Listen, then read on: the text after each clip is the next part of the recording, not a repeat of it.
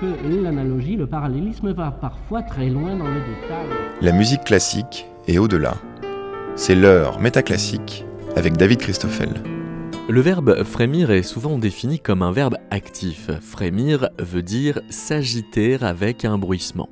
Mais le verbe s'emploie aussi bien pour décrire un tremblement subi. Frémir veut dire alors être agité d'un faible mouvement d'oscillation ou de vibration qui produit un son léger, confus. Par exemple, l'eau qui frémit avant d'entrer en ébullition peut bien passer pour une eau qui subit les effets de la chaleur, tout en perdant son calme au moment de bouillir, c'est tout de même bien quelque chose d'elle qui semble faire agitation. Le frémissement passif n'est donc peut-être jamais loin de basculer dans la franche ébullition active et sans ambiguïté. En 2019, le compositeur Juan Arroyo a composé JH Tribute to Jimi Hendrix, une pièce pour guitare seule créée par le guitariste Omar Nicho. C'est euh, avec la complicité de Bastien Gallet que Metaclassic a proposé à Omar Nicho de donner l'œuvre en public et à Juan Arroyo de venir la commenter. Et c'est le moment venu que le compositeur a décidé que ce numéro serait scellé sous le titre verbe frémir, un numéro de métaclassique qui a donc été enregistré en public dans les locaux du collectif de création et de production artistique La Centrale 22 à Paris, qui se terminera à la manière d'un récital avec des pièces de Villa-Lobos et de Jean-Sébastien Bach, et qui commence par trois mouvements de J.H. Trebiotto Jimi Hendrix de Juan Arroyo par le guitariste Omar Nicho.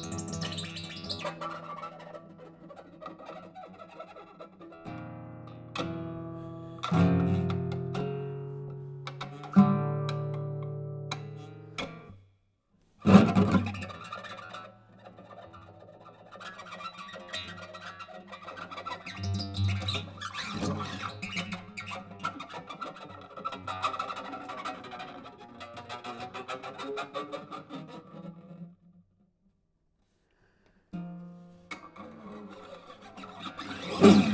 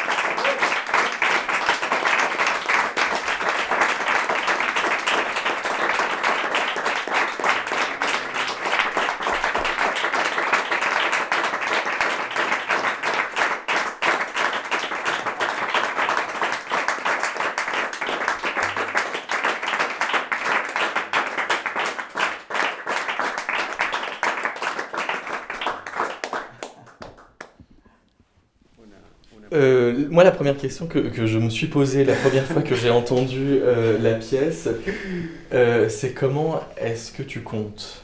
Parce que là, je vois sur la partition noire à 66. et le, le, tempo a l'air constant et varié en permanence. C'est ça. Bah, il faut avoir une conscience constante déjà juste de la mesure, en fait, permanente et pour savoir comment diriger les motifs. Mais sinon, il faut avoir un décompte euh, parallèle qui est donné selon les motifs, en fait, selon la durée des motifs. Donc, je compte la mesure, mais en même temps, je suis concentré sur la durée de chaque motif et de chaque geste, pardon. Pas de motif, de geste, plutôt. Donc, c'est un tempo, euh, un macro-tempo, alors? Bah, il y a cette base du 4 quarts qui va pas bouger. Heureusement, tu as écrit ça en 4 quarts. Merci beaucoup, c'est gentil. Euh, mais à l'intérieur, il n'y a pas que du, du, du 4 quarts ou des motifs organisés euh, de façon euh, traditionnelle, on va dire, en 4 quarts. Non? Donc ça, ça, m'oblige à compter différemment dans, dans, la carrure et toujours dans la conscience du 4 quarts. Et la, différence entre les mouvements, elle tient aussi à une espèce de panel de modes de jeu qui ne sont pas exactement les mêmes ah non, c'est une alternance en fait. C'est toujours le contraste euh, des vitesses euh, et des modes de jeu euh, qui détermine euh, cette espèce de cette forme globale. Parce que l'idée aussi, c'est de, de, de, réussir en fait à attirer toujours, captiver en fait l'attention. Et quand ça s'épuise un matériau, immédiatement il faut reformuler la chose. Donc les mouvements ils sont en contraste les uns aux autres. Et t'as pas été euh, tenté de laisser à, Omar une part euh, euh, de liberté du tout? Non, non, parce que en fait, D'ailleurs, je suis sur une chaise qui le dit, mais non, mais en fait, les, les, les... il y a avant d'arriver à Paris, par exemple, j'écrivais beaucoup de pièces où je laissais des réservoirs et, j'étais en fait pas forcément déçu, mais c'est vrai que je sentais quand même qu'il y avait une part euh, qui n'était pas de moi. Et quand je compose, j'ai besoin que ce soit moi qui écris et pas soit quelqu'un d'autre qui arrange la pièce. Et même avec l'électronique, c'est moi qui fais la, les choses électroniquement. Donc euh, c'est voilà, juste un geste pour essayer d'apprivoiser un, un, matériau. Je pense qu'il serait quand même intéressant qu'on revienne sur la genèse de, cette œuvre euh, qui a été composée une première fois en 2010 et qui a été révisé entièrement, augmenté de manière significative euh, en 2019. Donc euh, comment ça s'est passé le, travail premier, puis ensuite le travail de révision qui a augmenté, multiplié le matériau originel? Alors euh, en 2010, un guitariste mexicain m'a hum, proposé de lui composer une pièce euh, voilà, euh, il voulait quelque chose euh, en lien avec des propos politiques d'une révolte en 68 au Mexique. Et, bon, c'est vrai que ce type de sujet, ça me touche beaucoup, moi-même, ayant été inspiré à plusieurs reprises par ce, ce type de situation pour composer une pièce. Mais je n'étais pas content du résultat, du premier résultat. La, la, pièce faisait 5 minutes, et bien que la durée pas, ne compte pas vraiment pour la qualité d'une pièce, je trouvais que c'était en cinq minutes, je dis c'est très peu. Et, et, en même temps, euh, je sentais que j'étais pas très bien servi non plus. Et, donc, euh, j'étais déçu, j'étais frustré. Frustré par moi, frustré par euh, ce que j'avais entendu de ma pièce. Et pendant dix ans, et je n'ai pas pu jeter cette pièce à la corbeille parce que je me suis dit, quand même, il y a quelque chose là.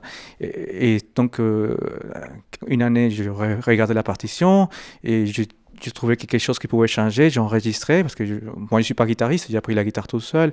Et au fur et à mesure, comme ça, la chose a commencé à, se transformer en une pièce de 5 minutes, en 5 pièces euh, globalement de 15 minutes. Et, euh, et un jour, Vincent Trollet, il m'a dit, bon, il faudrait qu'on fasse un concert, euh, ça, ça, te dirait qu'on invite Omar. Et j'ai senti tout de suite que c'était l'opportunité pour achevé cette pièce. C'était en 2019, c'est lors de la quinzaine culturelle du Pérou en France. Et c'est un peu pour moi une situation idéale. Je me suis dit, c'est intéressant. C'est la quinzaine du Pérou, je suis péruvien, ça me touche. Je pense que là, j'ai la, la, l'adrénaline pour écrire, parce que j'ai besoin d'un peu de sensations un peu intenses pour pouvoir avoir de l'essence. Et en 2019, j'achève la partition et je travaille avec Omar, c'est cette dernière euh, version. Et, je lui ai dit la pièce parce que je, trouve que voilà, il, il, la joue magnifiquement. Il est, c'est un guitariste extraordinaire. C'est certainement un des meilleurs guitaristes que nous avons au Pérou. en France, bon, il est, il est au CNSM, en DAI, et il est reconnu. Il a joué la, cette pièce à JH justement pour son, son examen d'entrée en DAI. Il était tout de suite en fait retenu par le, par le jury. Ce qui, voilà, il, il ne transmet pas forcément la noire 66 ils ont fait d'autres choses. Toute la musique est là, elle est écrite, mais on dirait que voilà, c'est un peu la, comme l'ambassadeur de tout ce que je ne peux pas faire. Tout, à l'heure, on parlait, on disait, voilà, vous me demandez, David, est-ce que vous, est que vous jouez d'un instrument? Oui, je dis, je joue presque tous, mais très mal. Donc l'idée là, d'avoir quelqu'un comme ça qui peut justement euh, amener au bout euh, les rêves, le rêve d'un compositeur, voilà, c'est un cadre exceptionnel. Alors, le CNSM, c'est le Conservatoire national de, musique de, Paris, où vous avez étudié et où euh, Omar étudie euh, actuellement. Et, alors, j'ai une autre question sur, le, contraste entre un matériau très contemporain, une écriture très contemporaine, hein, euh, au, niveau, rythmique, harmonique, des modes de jeu. On, reconnaît des, disons, des, éléments d'écriture contemporaine. On pense un peu à la Rainman, à son Salut de Fort Codwell, à, à, ses déconstructions de l'instrument. Euh, d'ailleurs, dans la partition, la guitare est, littéralement décomposée en une, multitude de parties sur lesquelles Tout à fait, c'est un euh, l'instrumentiste doit pouvoir jouer. Hein, on le voit, il joue, sur, il joue euh, sur toutes les parties de l'instrument et avec les deux mains. Mais par ailleurs, il y a quand même une énergie et, une gestualité qui, vient d'ailleurs, qui, qui, vient plutôt du, rock ou, ou, de la, musique nord-américaine et de Jimi Hendrix en particulier. Et la manière dont les deux, dans les deux s'associent est assez exceptionnelle et, rare dans le monde de la musique contemporaine. Et comment, euh, vous avez fait ça, associer cette, énergie vitale et avec cette euh, qualité d'écriture? Alors, euh, en 2010, je ne connaissais pas la musique de Helmut Lachemann. Et j'ai connu assez tard, je crois que c'est vers 2011, quand j'étais justement à Royaumont en tant qu'artiste, enfin compositeur dans la résidence Bois Nouvelle. Et, mais j'étais j'ai toujours été attiré en fait par ces sonorités un tout petit peu étranges. Comme moi, j'adore l'énigme, euh, le son qui se dit, qui dit moi je suis un sol, je suis un la. Et dit, si on entend la note, euh, on sait tout, c'est ennuyeux. À moi, ça m'ennuie beaucoup. Et moi, je vais besoin plutôt de travailler hein, quelque chose euh, qui peut être un peu, euh, on va dire, qui invite en fait. Tout de suite, mais qu'est-ce qu'il fait? Enfin, c'est pas comme ça qu'on joue la guitare, mon Dieu. Enfin, voilà, des choses comme ça. Et donc, ça, c'est la première chose. Mais je pense que si la première version n'était pas aboutie, c'est justement parce que j'étais un étudiant et que peut-être je souffrais de l'influence beaucoup d'un de, de, dogme, d'une dogme de l'écriture musicale et, euh, et, qui, là, par exemple, euh, le début de, de, JH fait référence à un début de, musique, d'un concert de rock.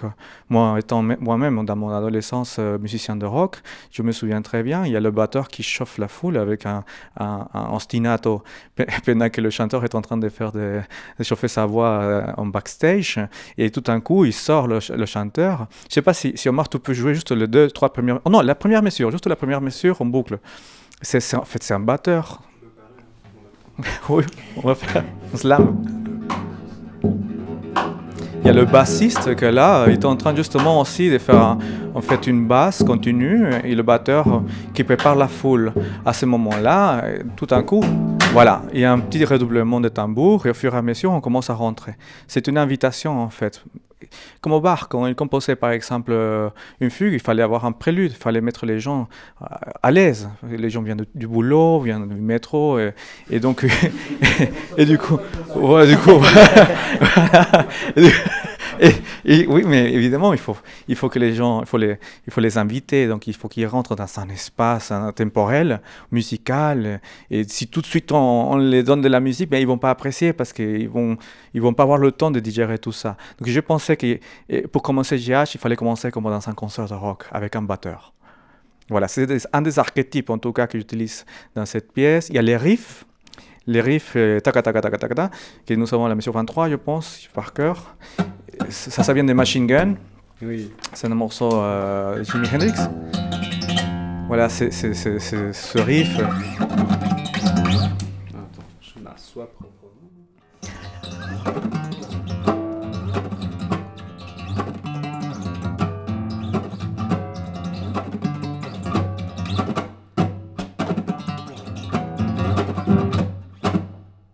Après, voilà, vous voyez, c'est-à-dire que ce riff, il, intervient, c'est presque géométrique, on, pourrait dire de Kandinsky, parce que nous avons en fait une ligne horizontale qui est maintenue par cette espèce de, de comment dire, euh, de grattement de la corde, euh, la corde de mi à l'horizontale, et en même temps, nous avons justement les verticalités qui viennent à couper ça.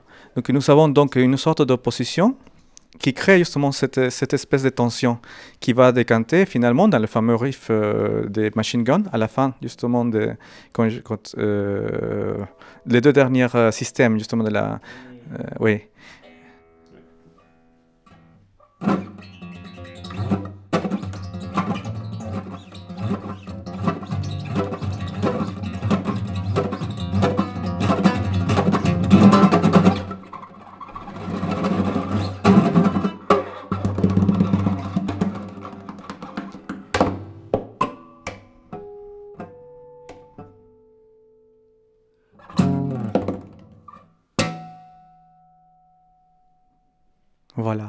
Donc vous voyez, donc c'est ces matériaux qui viennent justement de la musique rock, mais euh, qui, peu importe maintenant, j'ai l'impression de, qu'avec cette, pièce, tout ce dogme, ce doxa de la musique contemporaine, peu importe. Ce qui est important, c'est de faire de la musique et que, et ait un sens. Alors quand je parle de sens, bien évidemment, on ne parle pas d'un sens euh, mathématique, sinon d'un sens musical, parce que c'est un langage, mais c'est un langage qu'on parle euh, avec les oreilles.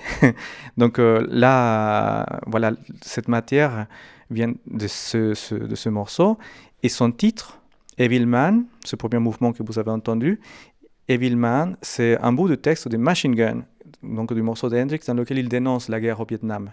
Que c'était, c'est associé à ça, en fait. Et peut-être remarque, comment avez-vous travaillé euh, ce morceau dans cet ensemble de mouvements? Bah, on comme, euh, comme Juan il a mentionné, on, a, on s'est retrouvé à cette occasion en 2019 de pouvoir, le, pouvoir euh, recréer cette pièce, la réviser ensemble et la retravailler.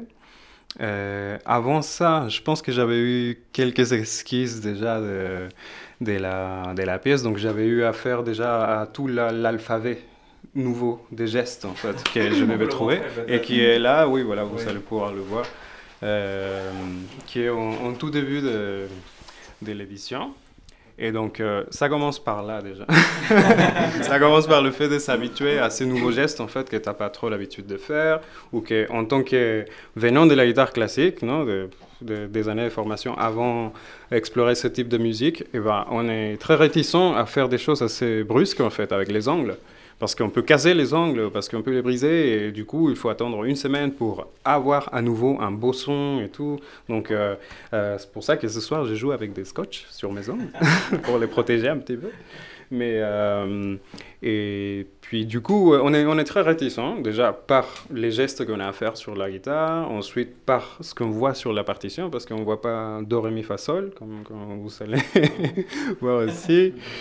Non, mais voilà, petit à petit, une fois qu'on qu s'habitue à, à l'alphabet, et on commence à, à, travailler comme, comme n'importe quelle autre musique, en fait, euh, voilà, enfin, rythme, pulsation, carrure, geste, structure, et...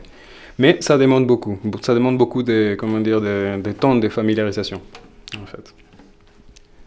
Ah, Peut-être des questions dans le public? À Rouen ou à Omar? Et déjà, comment êtes-vous rencontrés tous les deux, à part ça? Ça, c'est une bonne question. Comment nous nous sommes rencontrés? Je, je, je... Moi, je savais qu'il y avait un, un, un, compositeur péruvien quelque part en France. un, un, seul À peu près de mon âge. À peu près de mon âge et que, euh, que voilà, euh, ça faisait un moment qu'il était parti du conservatoire de Lima, je viens aussi, non? Toi aussi tu l'as fait. Et, euh, et, du coup, bah, quand je suis débarqué en France, euh, je crois qu'on s'est croisés pour la première fois deux ans après mon arrivée ici, en fait. Deux ans, trois ans. On s'est rencontrés, je me, je me souviens, euh, euh, qui était venu à la, à, la, maison me montrer quelques, quelques esquisses justement des, des, des JH, juste euh, voilà, pour me montrer un peu de quoi il s'agissait. Et, et, voilà, on, a, on, a, on s'est dit qu'on allait penser, on allait réfléchir à cette pièce et à faire quelque chose avec. Exactement. C'était ça en fait. Hein. Vraiment, voilà, c'est ça. C'est-à-dire que cette pièce, en fait, personne ne l'attendait. Même moi, je l'écrivais comme ça. C'est ça en fait. Oui, non, mais c'est vrai en fait. Peut-être c'est mieux comme ça. Et cet alphabet, il, s'est constitué comment? Euh, Indifféremment d'Omar ou de la littérature déjà existante pour la guitare? En fait, Non, mais c'est très simple. C'est-à-dire que moi, je, je, joue de la guitare un peu, j'ai appris tout seul, mais là, il y a des choses qui. qui ça s'entend. Non, mais c'est. En fait, peu importe, c'est tous les moyens, ils sont outils, sont, sont, sont euh, idéaux en fait, pour pouvoir arriver à l'expression souhaitée. Et là, il y a des sonorités. Moi, je m'enregistre souvent quand je travaille. Euh, parce que voilà, je, jouais de la guitare, donc j'enregistrais les sons, et, ça c'est intéressant, ça avec ça ça peut marcher, mais attention, après comment je l'explique ça au guitariste? Hors de question d'écrire euh, à la main, je joue comme ça, il faut que ça soit dans le langage musical. Donc il y a des choses forcément que dans l'écriture classique on n'a pas, mais il faut aussi pas oublier que l'écriture classique elle n'est pas née comme ça d'un coup, et on s'est dit bon, bon maintenant un piano on va l'appeler piano, un forte un forte, sinon que tout ça ça vient d'un processus. Aujourd'hui même dans l'écriture classique nous avons des vestiges donc de l'écriture nomatique, par exemple le fameux C qui veut dire 4-4 dans l'écriture euh, moderne, on va dire. Et donc, euh, et moi, j'avais besoin des, symboles pour pouvoir, pour pouvoir décrire certains gestes, par exemple comme le, le ricochet, comme, comme, comme cuando tocamos canicas, euh, non? Oui, non, ça, voilà, ça, il n'y a, pas, donc il faut l'inventer. Donc là, c'est une flèche, c'est une flèche ondulée une flèche ondulée. Après, au-dessus de la flèche ondulée, nous avons le, le grattage d'angle. Donc c'est ça, et, mais, ça n'existe pas non plus. Donc j'essaie de réduire, si vous voulez, la, le texte. Il ne faut pas mettre trop de texte dans une partition, il faut plutôt inventer des symboles et que le symbole devienne justement euh, simple à lire, parce que sinon le musicien aussi se perd dans, une partition. Il faut que ça soit simple à lire. Et donc à la fin, on se retrouve avec deux, pages, on va dire, d'un glossaire, euh, où je m'amuse aussi à expliquer les parties de la guitare au cas où euh, on ne sait pas où frapper avec la main droite la main gauche, parce que ce qui m'intéresse aussi de ce jeu-là, c'est l'hypergestualité. Un musicien euh, qui ne prend pas en compte qu'il est devant un public, ben, il vaut mieux fermer les yeux, non? Mais à quoi s'acharner si on peut mettre un disque? Alors, il faut écrire une musique donc qui, bouge, qui, qui, justement transmet quelque chose en live aussi. Mais à force d'associer euh, des symboles à des idées de gestes, est-ce que euh, ça donne envie de créer des symboles et à partir de là d'imaginer de nouveaux gestes? Ah non, non, moi j'écris ce que j'entends, pas ce que je pense.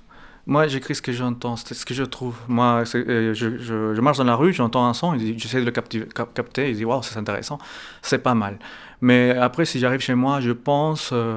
Enfin, j'ai fait, fait cette école de pensée arrivé le jour de la répétition et qu'on ne puisse pas le jouer parce que je le pensais, mais c'est pas faisable. Et ça, nous fait perdre du temps, c'est pas réaliste.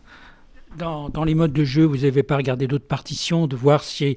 Parce que bon, y a une formalisation, beaucoup d'autres compositeurs euh, utilisent aussi des modes de jeu similaires. Est-ce que vous n'avez pas essayé de normaliser par rapport à ce que font euh, d'autres compositeurs en regardant leur tablature? Non, pas du tout. Parce qu'en en fait, il y a un temps de composition. Justement, je, parlais de frémir. Et je ne dis, je, dis pas que je frémis quand je compose, mais je dis quand même que c'est un moment un peu intense. Et, et, c'est un moment euh, solitaire. On dans ces cas-là, avec la guitare, dans une chambre, on est en train de chercher des sonorités. Et si je commence à chercher des, ouvrages, ah, alors comme il a fait, je perds le temps justement de, ces moments, ces, moments magiques qu'il essaie d'enregistrer et ensuite de fixer sur une partition. Donc au contraire, et je pense que pour composer, il faut oublier il faut oublier en fait, parce que sinon on commence à faire en fait plutôt un sorte de compendium ou bibliothèque des, gestes. C'est pas pas le but. Le but c'est plutôt de créer des moments ensorcelés, comme on disait Jankelevich. Donc si on a plutôt un regard focus sur ce qui se passe en musique, euh, après voilà, peut-être il arrivera un éditeur, euh, il dira bon on va formaliser, on va homologuer tout ça parce que voilà, mais c'est pas plus plus mon boulot. Voilà. En quoi est-ce que ça en fait une bonne pièce pour un concours? Ah, mais il a, il a déjà dit. Euh, Juan, je pense que, d'après mon expérience en concours, en fait, il faut se mettre dans la peau comme si on était en concert, en fait. Comme si on donnait à chaque fois un mini-concert. Chaque tour est un mini-concert. Donc euh, voilà, ça c'est une pièce qui marche et bien pour les concerts et bien pour les, pour les concours, de par ses gestualités, ça ça, le côté virtuose aussi, évidemment, c'est très exigeant techniquement. et puis, en fait, ça exploite l'instrument d'une façon que la plupart des compositeurs qu'on va entendre au concours de guitare ne le fait pas, parce que souvent on joue voilà, répertoire classique ou moderne, on joue de plus en plus de musique contemporaine. D'ailleurs, euh, au dernier concours, oui, tout dernier concours que j'ai fait, où j'ai fait deuxième prix, bah, j'ai joué cette pièce d'ailleurs. J'ai joué les trois pièces que vous avez entendues euh, ce soir, et ouais, tout le monde, tous les guitaristes, tout le public, les jurys, tout le monde avait vachement apprécié. Euh, il y a deux ans, c'était juste avant la pandémie d'ailleurs, enfin les confinements, tout ça. Et du coup, euh, ouais, je suis resté avec ce souvenir-là, en fait, comme quoi c'était quelque chose qui avait très très bien marché chez les guitaristes et chez les auditeurs euh, non guitaristes aussi, parce que bah, c'est un texte qui, qui, communique des choses. Il y a beaucoup de choses à, à aboutir au niveau des idées de Juan. Et, et voilà, j'ai fait mon, mon, mon effort quoi. de pouvoir le communiquer. Mais du coup, ouais, je remarque ça, c'est une pièce très, très efficace. Euh, j'ai un peu une question pour vous deux, en fait. Euh, donc, euh, dans la musique contemporaine, on a beaucoup de notations nouvelles et assez compliquées, peut-être à l'œil nu pour la première fois. Donc, je voulais vous demander les deux tout le travail de, de, rendre cette notation intuitive, de pouvoir le jouer sans y penser intellectuellement au symbole et l'exécution, et que vraiment, euh, comment, euh, dans votre expérience, euh, comment est-ce que, c'est quoi les meilleures façons ou meilleures méthodes de je sais pas, de rendre intuitive toute cette notation assez complexe? Bah, hum, du moment où justement, comme j'avais dit, la musique est née d'un geste et pas d'une pensée sur le geste, bah, le guitariste, normalement, il va trouver, va dire Ah oui, ça c'est jouable, enfin, je peux le faire. Donc il va connecter avec ça. Après, euh, bon, euh, jouer du bar, on sait évidemment jouer les, notes, fait rendre, jouer les, les notes et nous on décide les nuances et choses comme ça, mais euh, il ne faut pas juste comment dire, euh, se laisser euh, emporter par ce qu'on connaît, il faut aller chercher d'autres choses. Donc, euh, je pense qu'évidemment, un musicien de musique contemporaine, il est psychologiquement prêt à, à, à se battre en fait pour aborder ce répertoire. Mais même dans des résidences, par exemple, de théâtre ou de danse, on n'a pas de partition. Et donc, il faut qu'il s'apprivoise un geste. Il passe des semaines de résidence jusqu'à l'intégrer. Et dans ce cas-là, vu que aussi j'étais dans l'hypergestualité, euh, l'idée c'était ça, c'est-à-dire, bon, euh, on pour atteindre l'objectif, il va falloir qu'il soit à peu près tout le temps en, travaillant ses gestes, comme un chef d'orchestre d'ailleurs, qui travaille ses gestes dans le vide, quand il n'y a pas d'orchestre, pour, pour les, un peu les simuler. Si, si, je peux ajouter mon point de vue d'interprète, du coup, c'est que euh, nous, on part de la partition, on part du texte. Donc, on fait un peu le, chemin inverse, peut-être, Parce que toi, tu cherches un geste dans l'instrument tu le considères du moment que ça marche, du moment que ça te aide à communiquer quelque chose.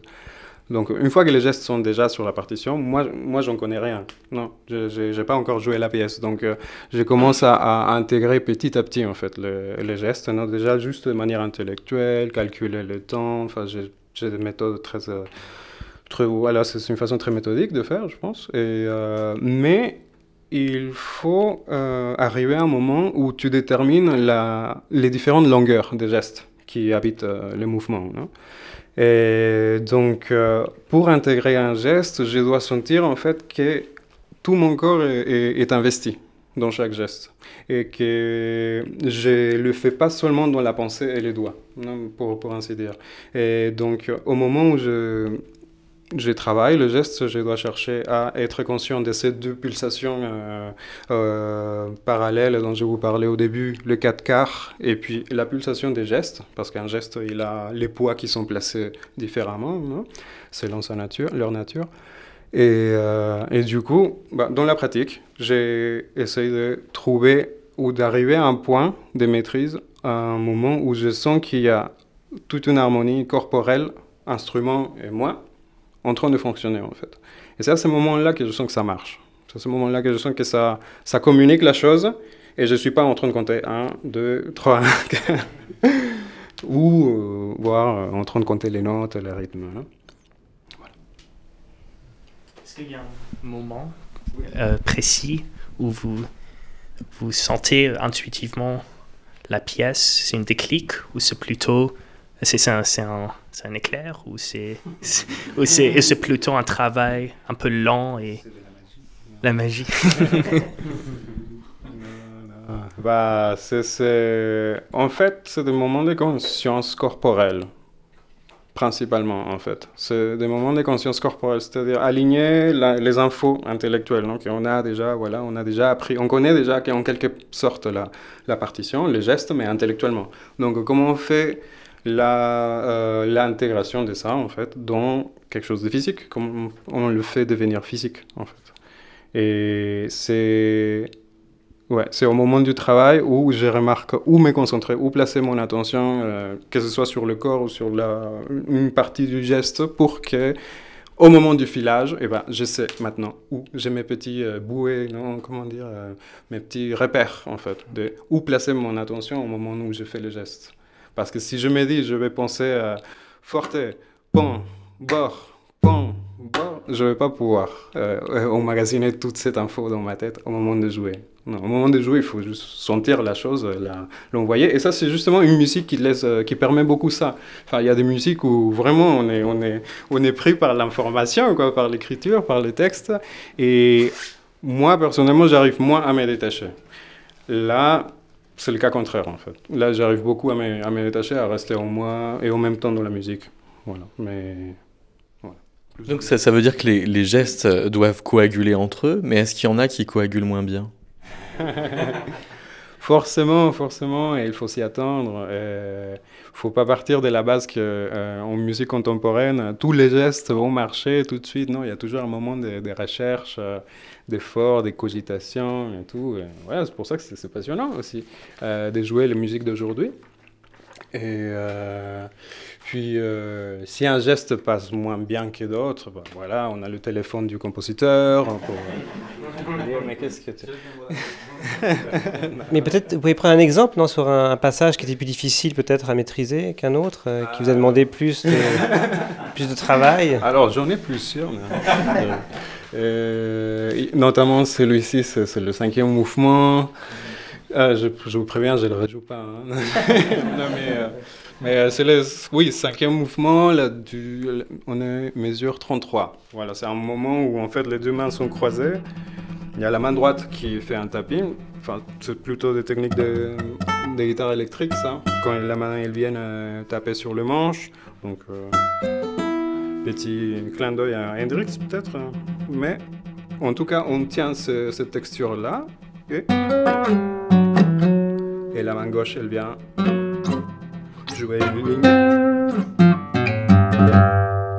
en tapping aussi.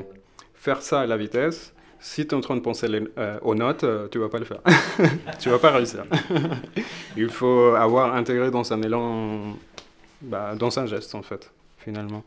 Euh, toutes les notes pour pouvoir juste te concentrer dans la pulsation ou sentir en quel endroit du geste tu es en fonction des temps, en fait, de la mesure. Une question très simple. Euh, vous parliez de la guitare électrique. Vous pratiquez la guitare électrique. Premièrement, première question. Et deuxième question, est-ce que vous avez euh, réécouté tout Jimi Hendrix pour voir exactement les méthodes de, de gestes qu'il avait pour voir si ça pouvait coller avec le, projet du compositeur?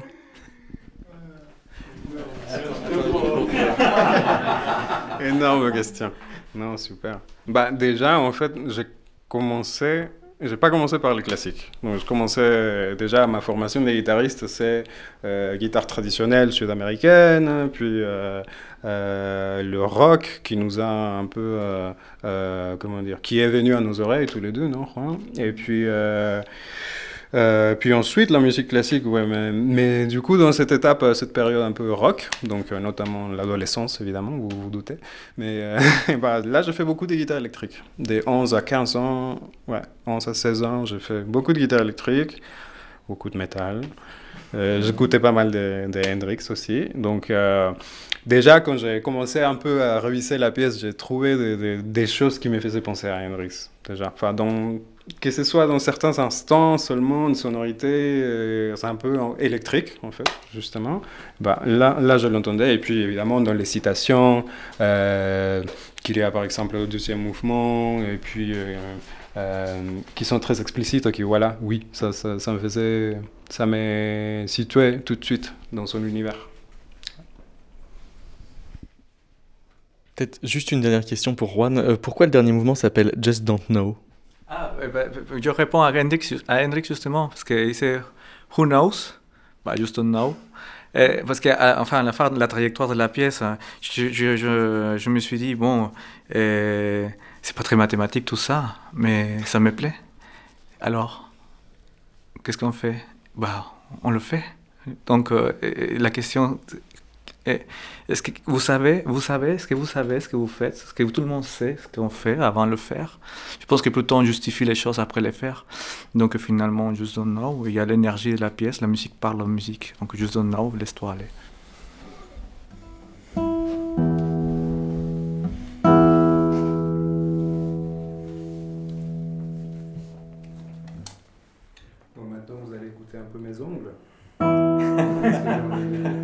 Le scotch.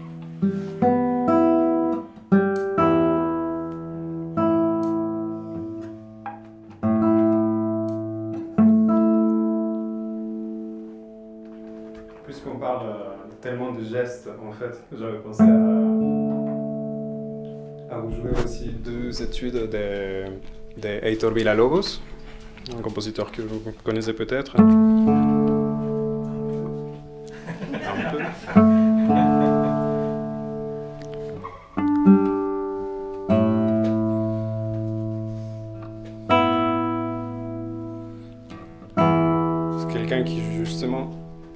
Son époque, euh, il a aidé à faire évoluer la gestuelle, justement, dans, la, dans l'écriture pour guitare. Donc euh, il est parti de ça, à mon avis. Il est parti aussi des, gestes que, qui s'inscrivaient dans, dans, dans l'écriture de son époque. Sur sa guitare, il était guitariste classique, lui aussi. Euh, il était guitariste. Et puis, donc, je trouve une démarche un peu similaire, pas la même, un peu similaire.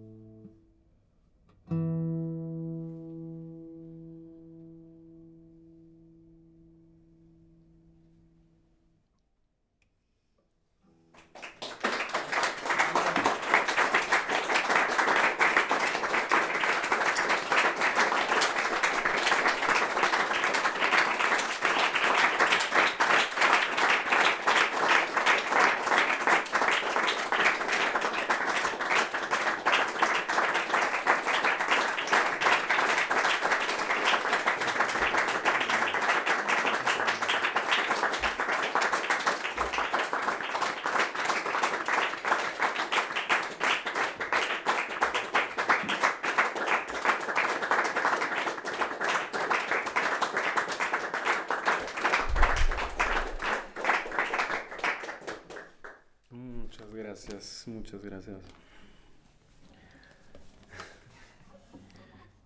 Ce sera juste pour souffler. Pour finir, merci beaucoup euh, encore une fois. Merci Viviana, merci, la centrale, merci.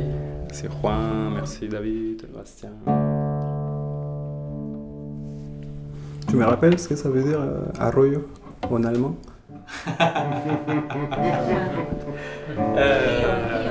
Euh, en allemand, on dit c'est Bach. Mais my name is Johannes Bach. in Deutsch. Ja. Folle, folle coïncidence hein, quand même. Ouais. Irrésistible. un